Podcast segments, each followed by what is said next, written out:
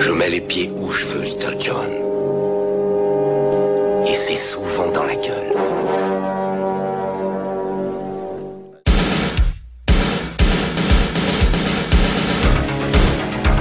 Je connais le kung-fu. Prouve-le-moi. Quatrième canne. Le petit dragon accroche sa proie. Et avec sa queue, il frappe. Bien joué.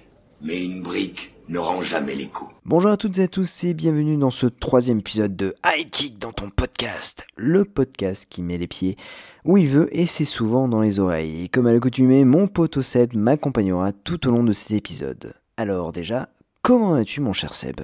Eh ben salut Jazz, salut les auditeurs. Eh ben écoute, ça va super bien. Euh, on est en plein dans l'été là, donc euh, il fait beau, il fait chaud, donc euh, on est ravis de vous retrouver pour parler d'un nouveau film qui pour le coup maintenant va être un peu mieux quand même, on va se le dire, hein, parce qu'on a, on un peu souffert, mais on a quand même bien rigolé avec Undefeatable.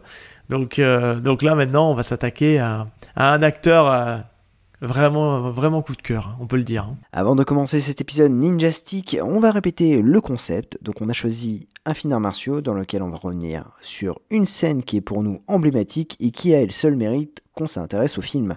Et bien évidemment, au préalable, on vous parlera du film, de l'art martial pratiqué par le comédien ou la comédienne, du casting, des anecdotes et on vous donnera notre avis. Bon mon cher Seb, aujourd'hui on va parler d'un film dans lequel on apprécie beaucoup le comédien principal. On va parler de Ninja de Isaac Florentine et tout de suite la bande-annonce.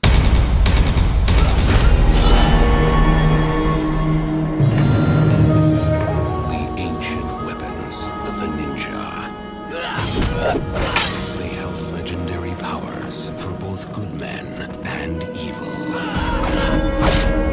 It was true then and there.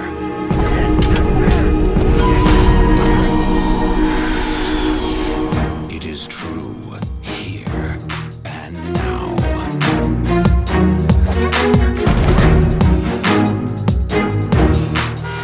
often in life does one have the chance to see something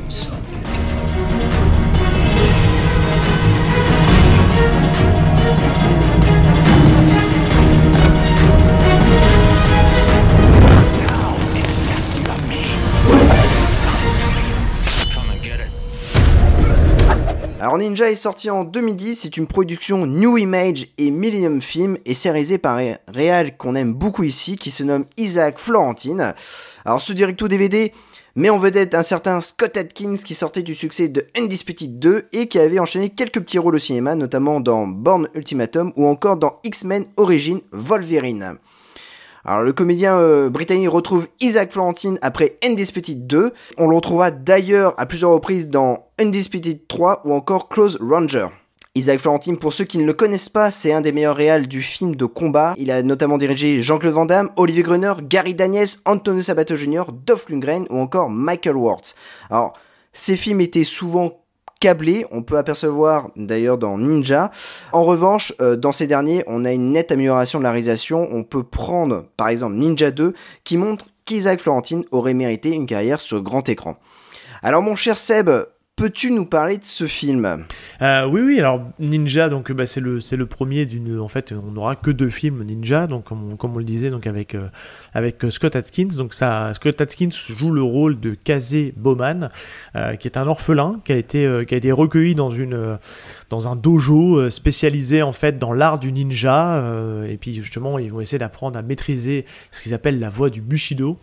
Euh, et du coup, ben, il va être pris sous l'aile en fait du, sensei de ce dojo, qui, qui va justement bah, lui enseigner tout son art. Parce qu'il faut se le dire, la scène, enfin le, l'action se situe au Japon, et donc bah, lui c'est le seul Européen qui est dans cette dans cette équipe d'élèves.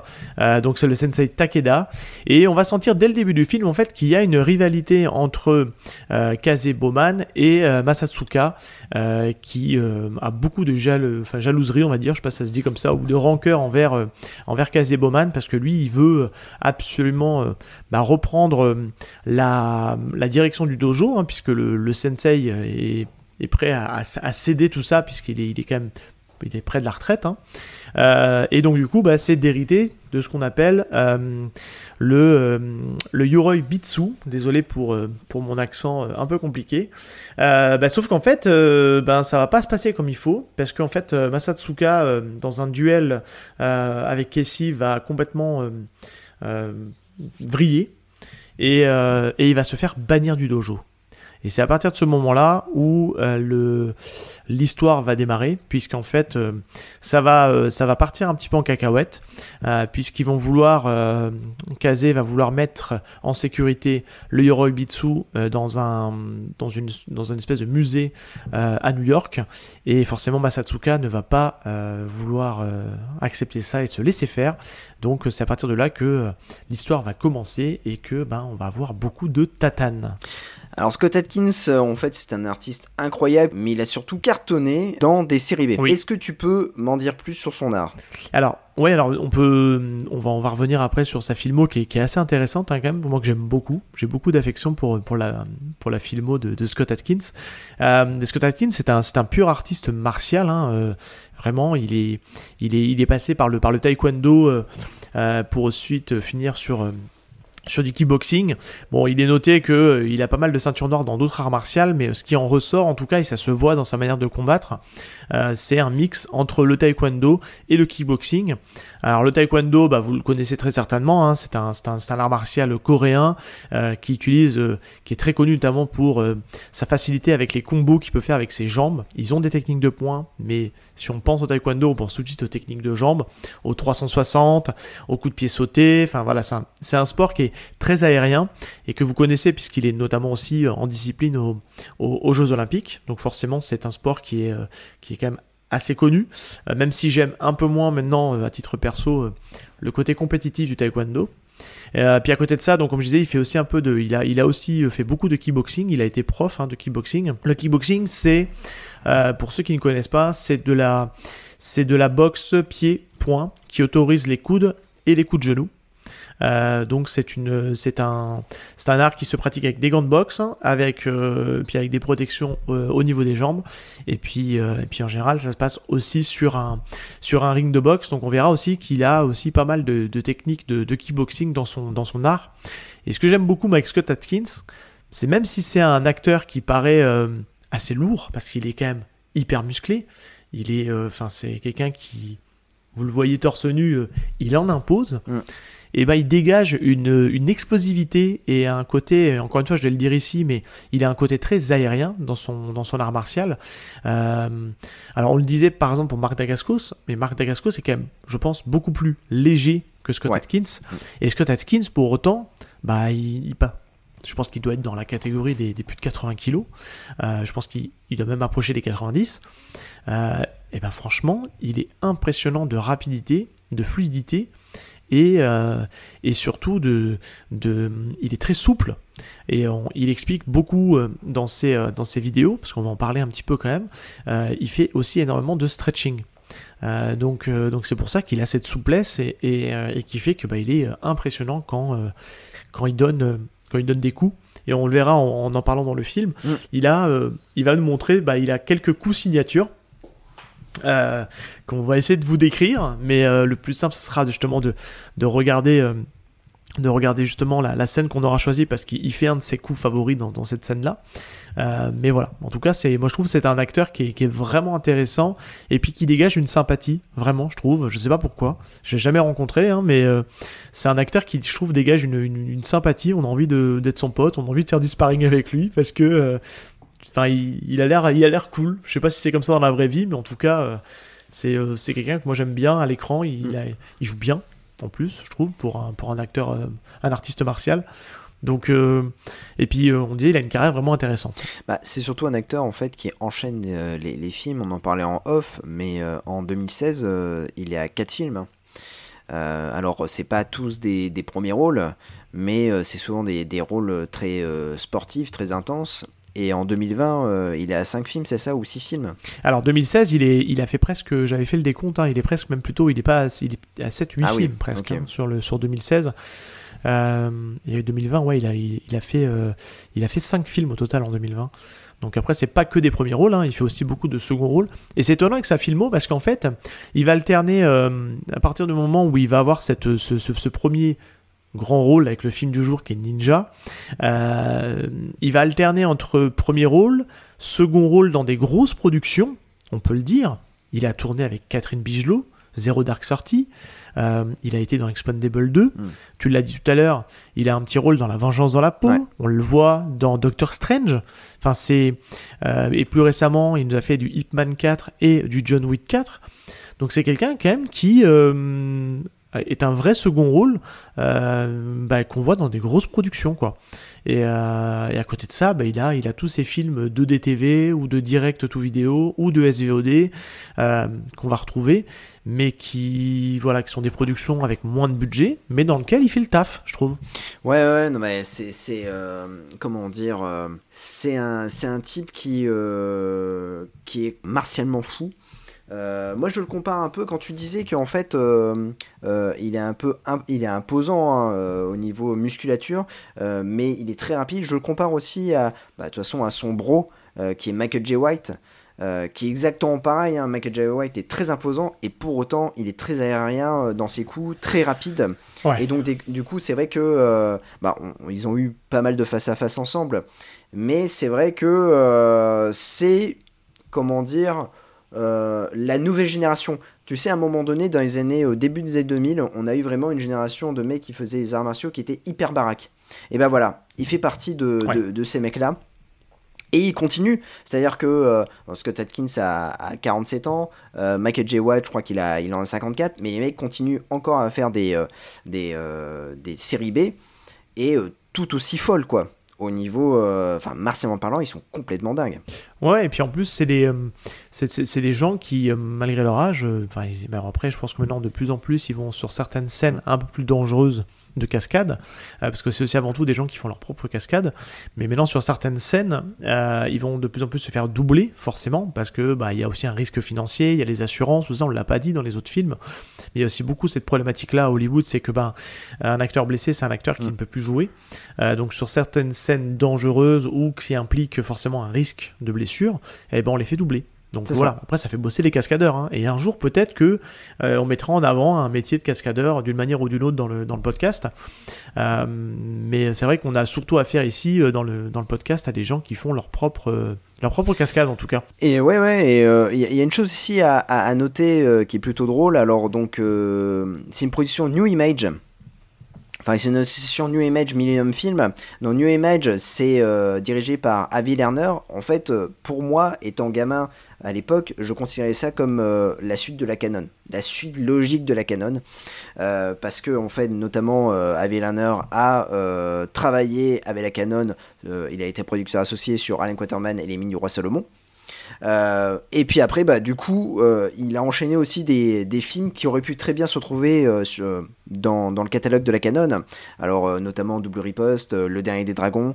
Il a travaillé avec Van Damme, il a travaillé avec Steven Seagal. Notamment, il a viré Steven Seagal. Il a maintenant. alors, avant, c'était vraiment des, des téléfilms avec Hulk Hogan, par exemple, ou Frank Zagarino. Euh, parce que je crois qu'ils ont. Avi Lerner avait produit, enfin New Image avait produit euh, la saga Cyborg Cop avec David Bradley. Grande Ah, saga. c'est une saga. Il y a- attends, c'est une, une grande saga. Trois films avec. Oh, eh ouais, ouais, deux avec David Bradley et un avec Frank Zagarino. Euh, donc c'est le, dernier. Après, ils ont un peu, euh, ils se sont un peu améliorés, mais notamment, je crois que c'est à partir d'un moment, ils ont créé la firme Millennium Film, où ils ont travaillé avec Stallone, parce que euh, il a quand même produit euh, John Rambo, mais aussi Expandables. Bon, bref, après, on retrouve un Hitman the, j'allais dire Hitman the Cobra, non, c'est Hitman et Bodyguard, et Bodyguard, la chute de la Maison Blanche. Bref. Maintenant, ça devient en fait une grosse machine. Beaucoup d'acteurs travaillent avec Millennium Film, et notamment, bah, ils vont euh, sortir très prochainement euh, Expendables 4. Oui, qui serait un casting a priori féminin, si j'ai bien Alors, euh, Euh, non, non, enfin, il y a toujours ce, ce, ce principe-là. De, le rêve de Stallone, c'est de, de mettre en place un casting 100% féminin. Ça avait été souvent teasé. Euh, c'est Asylum qui l'a fait avec Cynthia Rothrock. mais euh, mais ils l'ont ils l'ont pas encore fait. Non non, là en fait ça serait euh, ça y est Stallone s'en va parce qu'il n'était pas très d'accord pas, pas trop d'accord de jouer dans Expendables 4 parce qu'il y a eu des, pas mal de suites scéna- scénaristiques et autres. Il jouera un petit rôle, il donne le flambeau non pas à Jonathan Cohen mais à Jason Statham Pourquoi Jonathan Cohen? C'est quoi la vanne? Parce que le flambeau Ah là là là là là là là là Je l'avais pas Purée Oh merde Ça serait complètement improbable d'avoir du Jonathan Cohen dans les Expendables. Hein. et donc du coup Ouais. Oui, non, mais, ouais. mais, mais ça serait drôle. Mais, euh, mais du coup, il va, euh, comment dire, ça sera vraiment euh, Jen Statham qui sera le héros, puisque après, il va y avoir un spin-off avec Jen Statham qui devrait s'appeler A Christmas Story. Bon, on verra bien ce que ça donnera. En tout cas, euh, il y a un casting plutôt sympa qui, euh, qui est annoncé euh, dans, ce nouveau Expandable, mais on en parlera quand il sortira au cinéma. Et vu la l'attente qu'on a, bah, il est pas prêt de sortir. Donc, C'est ça. Ce qu'on Ouais. peut rajouter sur, euh, sur Scott Atkins, deux petites infos avant qu'on parle du, du film, euh, c'est que déjà, bah, il a souvent été associé en fait comme le digne successeur Oui, de Jean-Claude. Van Damme. C'est beaucoup quelque chose qu'on a entendu. Euh, d'ailleurs, il a souvent été associé à Ouais. Jean-Claude Van Damme. Euh, donc, d'ailleurs, bah, tu parlais tout à l'heure de, de Van Damme et Isaac Florentine. Bah, on va retrouver Scott Atkins, Jean-Claude Van Damme dans Trafic ouais, Mortel exact. en 2008, ou qui s'appelle aussi je, Shepherd Border Patrol, qui est un film assez cool quand même, Ouais. j'avais bien aimé. Euh, et donc, euh, donc voilà, et puis ils vont souvent être associés, on va notamment les voir dans Expandable ensemble. Et fun fact, euh, dans une interview, et j'étais assez surpris, j'étais assez tombé de haut. Moi je pensais que c'était des bros, que ben, voilà, qu'ils étaient, qu'ils se côtoyaient, tout ça, et en fait pas du tout. Euh, c'est vraiment des, relations de travail. Ils ont beaucoup tourné ensemble, mais euh, Scott Atkins disait dans les interviews que bon, il, il adore Jean-Claude Van Damme, il l'apprécie, c'est une de ses idoles de jeunesse, etc., etc. Euh, mais ils ne sont pas amis. Euh, donc euh, Scott Atkins n'a pas son téléphone portable, il ne s'appelle pas pour se donner des nouvelles. Ça reste une très bonne relation de travail, etc. Mais euh, voilà, ça s'arrête là. Et il le vit très bien, hein, comme il dit, il n'y a pas de souci avec ça. Et c'est vrai que j'avais été surpris parce que, en parallèle de ça, c'est la deuxième fois que je voulais vous donner. Scott Atkins, pendant le confinement, a lancé une chaîne YouTube qui cartonne.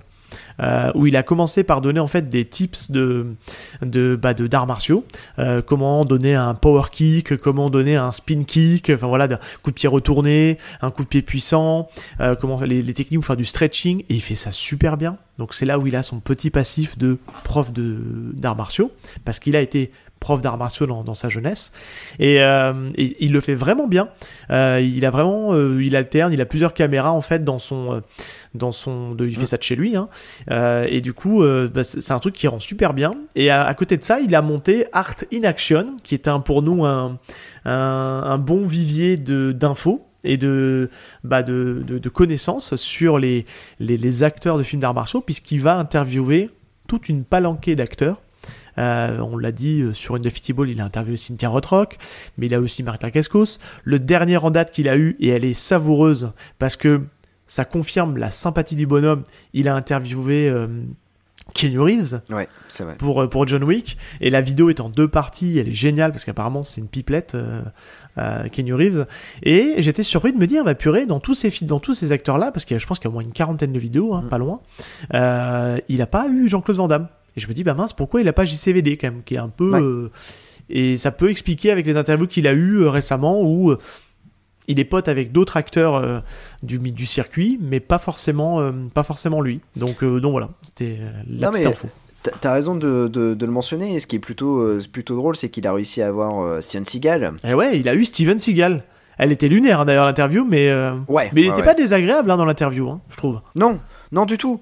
Non, non, bah non, non, il parlait de son art, il parlait de ses films, euh, et euh, en plus, je pense qu'il était honoré euh, qu'on qu'on puisse parler de ses, de, de, ses grands rôles au cinéma. Tu sais, euh, Steven Seagal, c'est un mec un peu, euh, bon, euh, un peu particulier. Il faut le, a un peu de mytho. bah, le mettre en il a l'air d'avoir un fois. peu de mytho dans, dans ses histoires. Il y, a, il y a un peu de mytho. Mais euh, c'est vrai que sa chaîne YouTube, c'est plutôt cool parce que bah, nous qui aimons bien un peu les, les films des années 90 et surtout les artistes martiaux, ce qui est plutôt marrant, c'est de voir figurer, de voir Jeff Speakman de Ah voir ouais. Cynthia Rothrock. Euh, je crois qu'il est interviewé un moment de Don Dragon Wilson. Je trouve que c'est plutôt, euh, c'est plutôt cool de. euh, Et puis il a une vraie sincérité, c'est ça qui est bien, et j'insiste vraiment là-dessus, et on terminera là-dessus.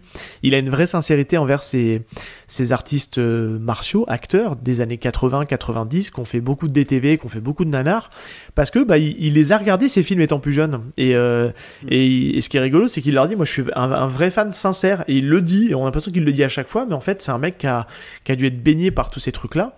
Et, euh, et ce qui est rigolo, c'est que les choses se sont inversées. Les, maintenant, les, les acteurs sur le déclin, euh, pour certains, ils sont, ils sont à la retraite. Ils disent, mais non, mais maintenant, c'est moi qui regarde tes films et, et je suis un vrai fan de ce que tu fais. C'est super ce que tu fais.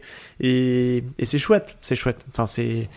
Voilà, pareil, si vous voulez regarder une qui est très cool, vous regardez celle avec, euh, avec Michael J. White, qui est, euh, qui, est- qui. Enfin, voilà, enfin, on, les voit chez eux, et, et puis c'est hum, hors contexte, et c'est très sympa de les découvrir d'une autre manière, et voilà. Alors, c'est tout en anglais, hein, précise, euh, donc c'est pas très simple d'accès non plus. Par contre, il y a une petite fonction sur YouTube, si ça peut vous aider, moi je m'en sers, parce que des fois j'en- je comprends pas tous les mots qu'ils utilisent, ils parlent très vite. Euh, vous mettez les sous-titres, c'est du sous-titre à peu près, mais au moins ça vous donne le sens de la phrase et le sens de ce qu'ils sont en train d'expliquer.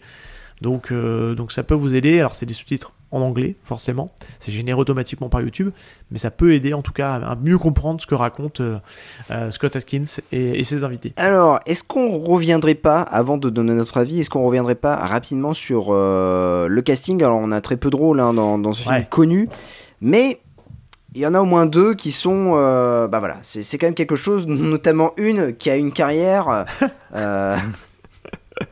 plutôt sympa. Oui, oui tu, tu parles de, la, de, de, celle qui joue Namiko, euh, donc Oui, de, tout à fait, de ouais. Mika Iji, euh, qui, Ouais. qui est pas si mal dans le film. Bon, je trouve qu'elle joue pas très très bien, mais euh, mais j'ai dit ouais, on va regarder qu'est-ce qu'elle a fait d'autre? Et en fait, je me suis rendu compte qu'il y avait un point commun, un nom commun qui revenait assez souvent, c'était le mot ninja.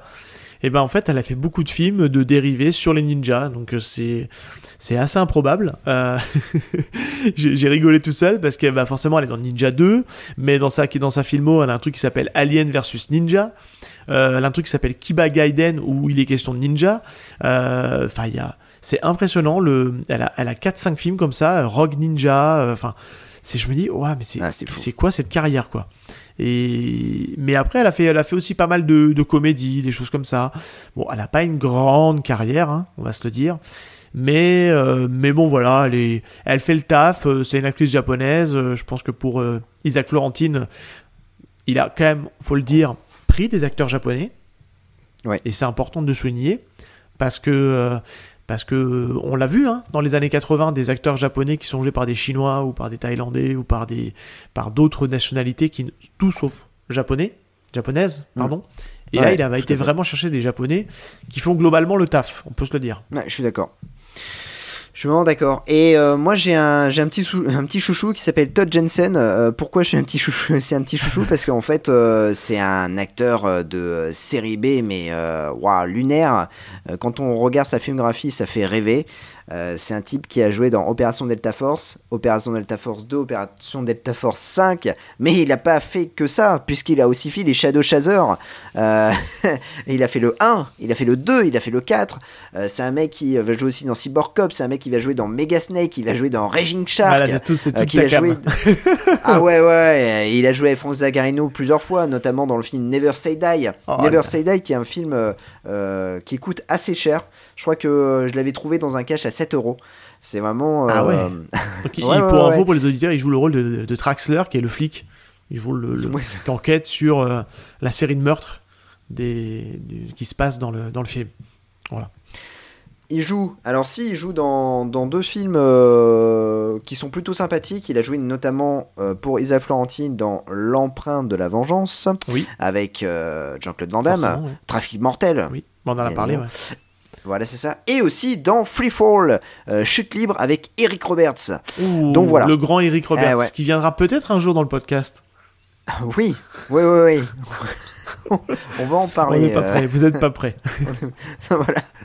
Euh, bon, bah, qu'est-ce que tu peux me dire sur. Enfin, qu'est-ce que tu peux me dire sur le film? Donne-moi ton avis sur Ninja. Alors, Ninja, moi, c'est un film que j'ai découvert euh, quasiment à sa sortie à l'époque, quand j'ai vu, euh, vu ce film popper avec euh, Scott Atkins en 2009. Je me dis, putain, putain, le mec se bat bien. Et euh, je l'ai lancé et j'avais gardé, une, bah, j'avais gardé un super souvenir de ce film-là. Euh, D'ailleurs, j'étais tellement content de, du film que j'avais voulu absolument voir sa suite, euh, donc Ninja 2, euh, Shadow of a Tear. Et là, du coup, bah, je l'ai re-regardé pour le podcast et il a pris sa petite patine du temps. Alors, je m'explique.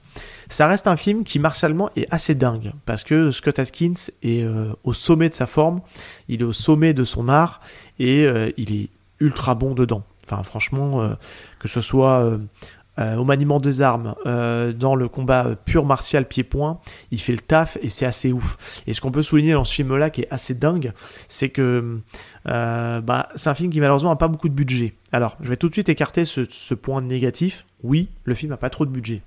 Comment? Bah, En fait, moi je l'ai revu en Blu-ray et c'est vrai que le Blu-ray ressort un peu plus les défauts du film du budget, c'est-à-dire ben, le côté incruste numérique. Donc il y a du sang numérique.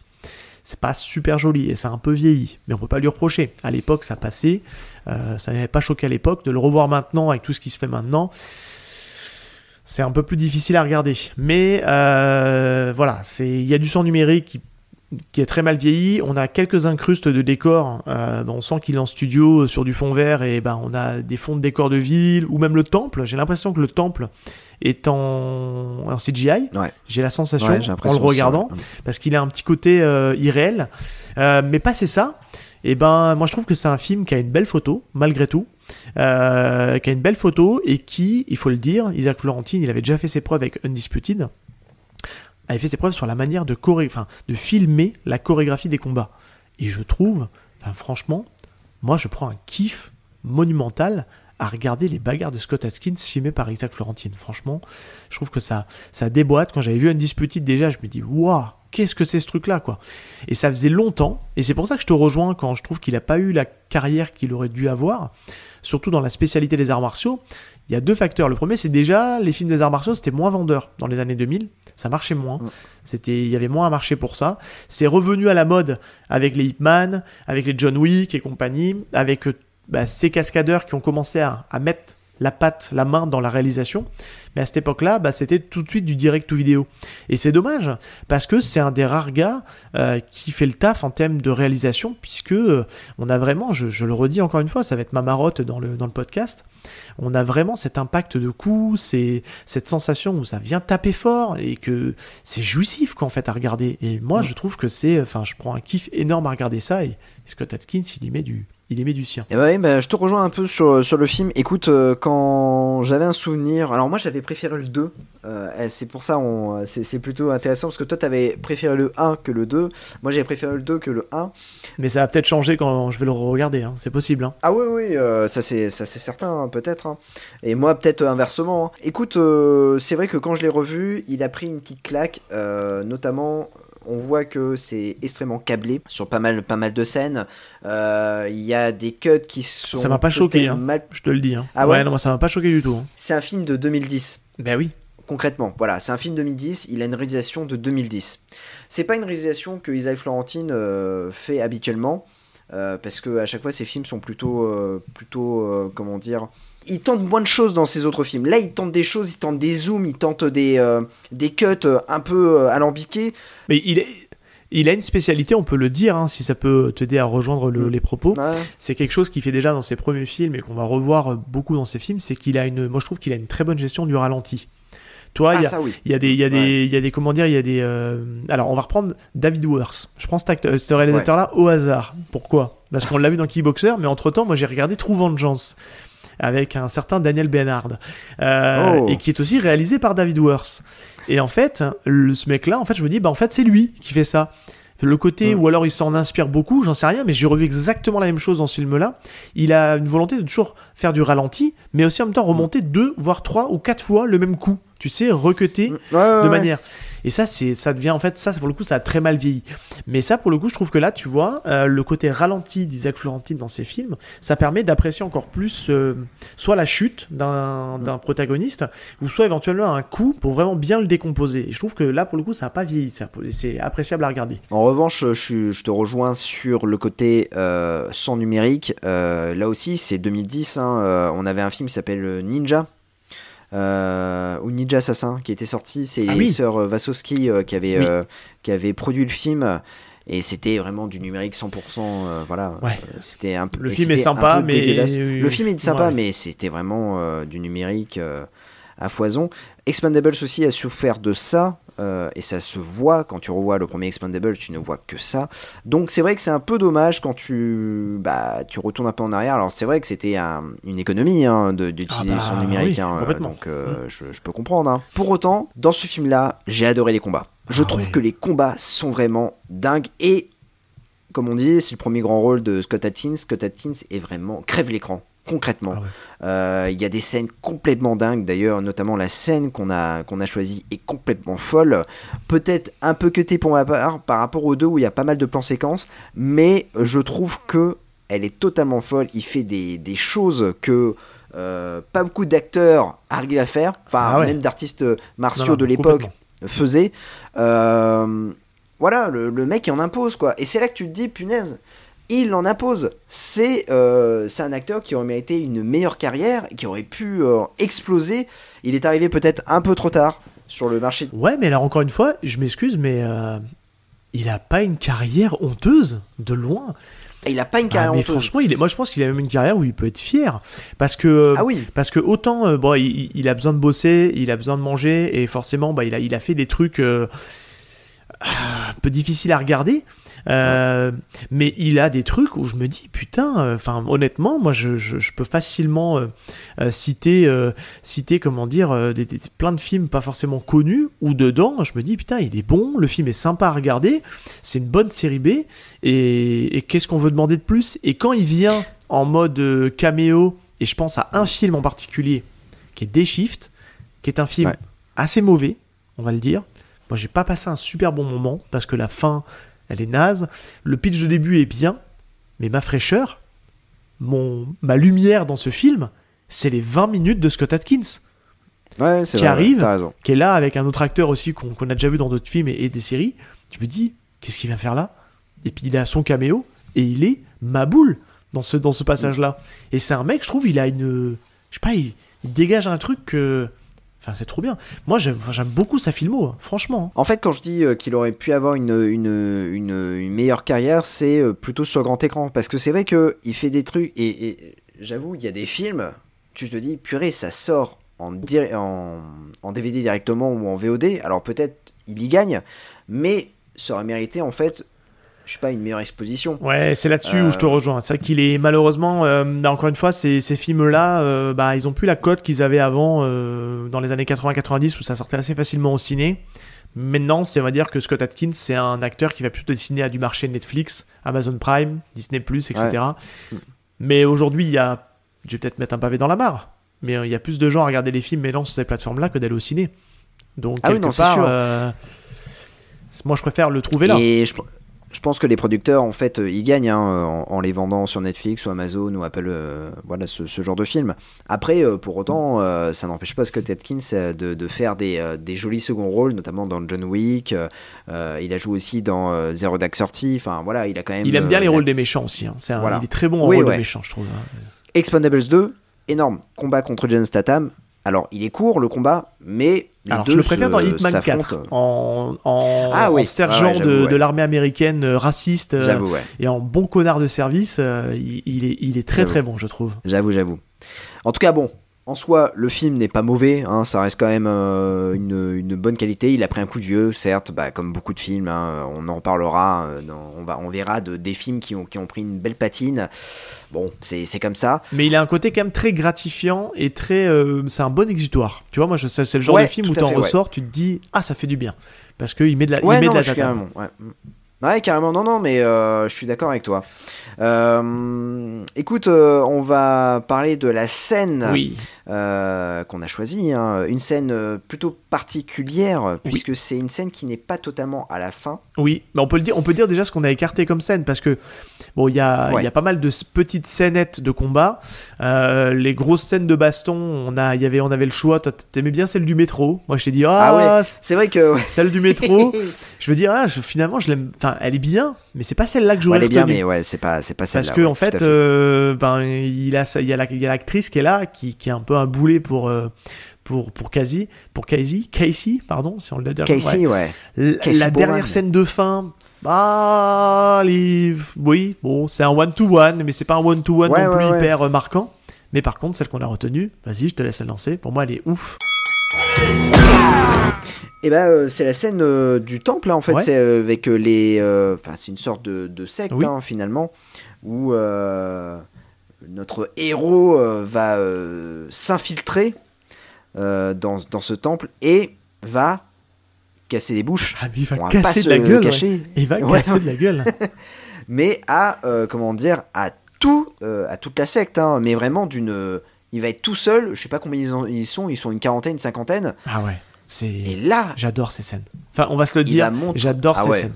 Moi, j'adore ces scènes où c'est le 1 contre, contre 100 ou c'est le 1 contre 50. Enfin, j'en sais rien. Fait, il est tout seul et il affronte une armée de mecs qui arrivent euh, plus ou moins dans un sens. Et, et là, c'est là où je trouve il est hyper bon, Isaac Florentine, c'est que il nous rend la scène lisible. C'est compl- Ouais. Enfin, tu vois ce que je veux dire? C'est ce genre de scène-là où t'as du monde, t'as de la, t'as l'acteur, du cascadeur, t'as le l'acteur principal qui essaie de se dépatouiller. Tu peux vite devenir un gros bordel illisible où tu ne vois rien, ou parce que tu filmes de trop près. Coucou euh, Christopher Nolan, qui ne sait pas Ouais. euh, enfin qui ne sait pas filmer une seule scène d'action où, où ça où ça tatane. Je pense notamment, au- on va se dire tout de suite, à, un- à un Batman Begins euh, quand il commence Oui, à nous ouais, à filmer les, les premières scènes où, où Batman met des coups de poing, on ne voit rien, c'est illisible. Et moi, ça m'a frustré dans le, dans le truc de me dire, putain, on voit pas Batman se battre. Et Batman, c'est un expert des arts martiaux aussi. Et ben là, Isaac Florentine, bah purée, il sait filmer les scènes de bagarre, quoi. Il n'y a pas à dire, il n'y a pas à chier. Il nous l'avait montré dans une Disputed. Là, cette scène-là, elle est ma boule, quoi. C'est, c'est, c'est coup de pied sur coup de pied, c'est des clés, ça, ça tape dans tous les sens. Il nous met, euh, il nous fait ses, ses coups de pied signature. Donc, euh, son coup de pied signature, on va essayer de vous le décrire. C'est une espèce de flip en l'air. Il fait une feinte de coup de pied. Enfin, il il envoie un coup de pied circulaire avec une jambe. Il- dans la rotation, il termine avec le coup de pied inverse où il vient en espèce de fouetté. C'est très difficile à vous décrire à l'écran. De toute façon, on va vous mettre la scène dans la description, puis on vous le mettra sur les réseaux sociaux, etc. Puis on peut vous le dire ici, comme on l'a dit dans l'autre épisode, on va avoir une playlist qu'on va vous mettre à disposition pour que vous pourrez regarder les scènes et vous comprendrez un peu mieux ce qu'on veut dire par là. Mais euh, il, il nous fait des coups de pied encore qu'on n'avait jamais vu à l'écran. Et ça, je trouve que c'est assez fou. Et cette scène, elle est, elle est jouissive, quoi. Elle est jouissive. We control the lifeblood of this planet. A dedicated ring of brothers. Kill him!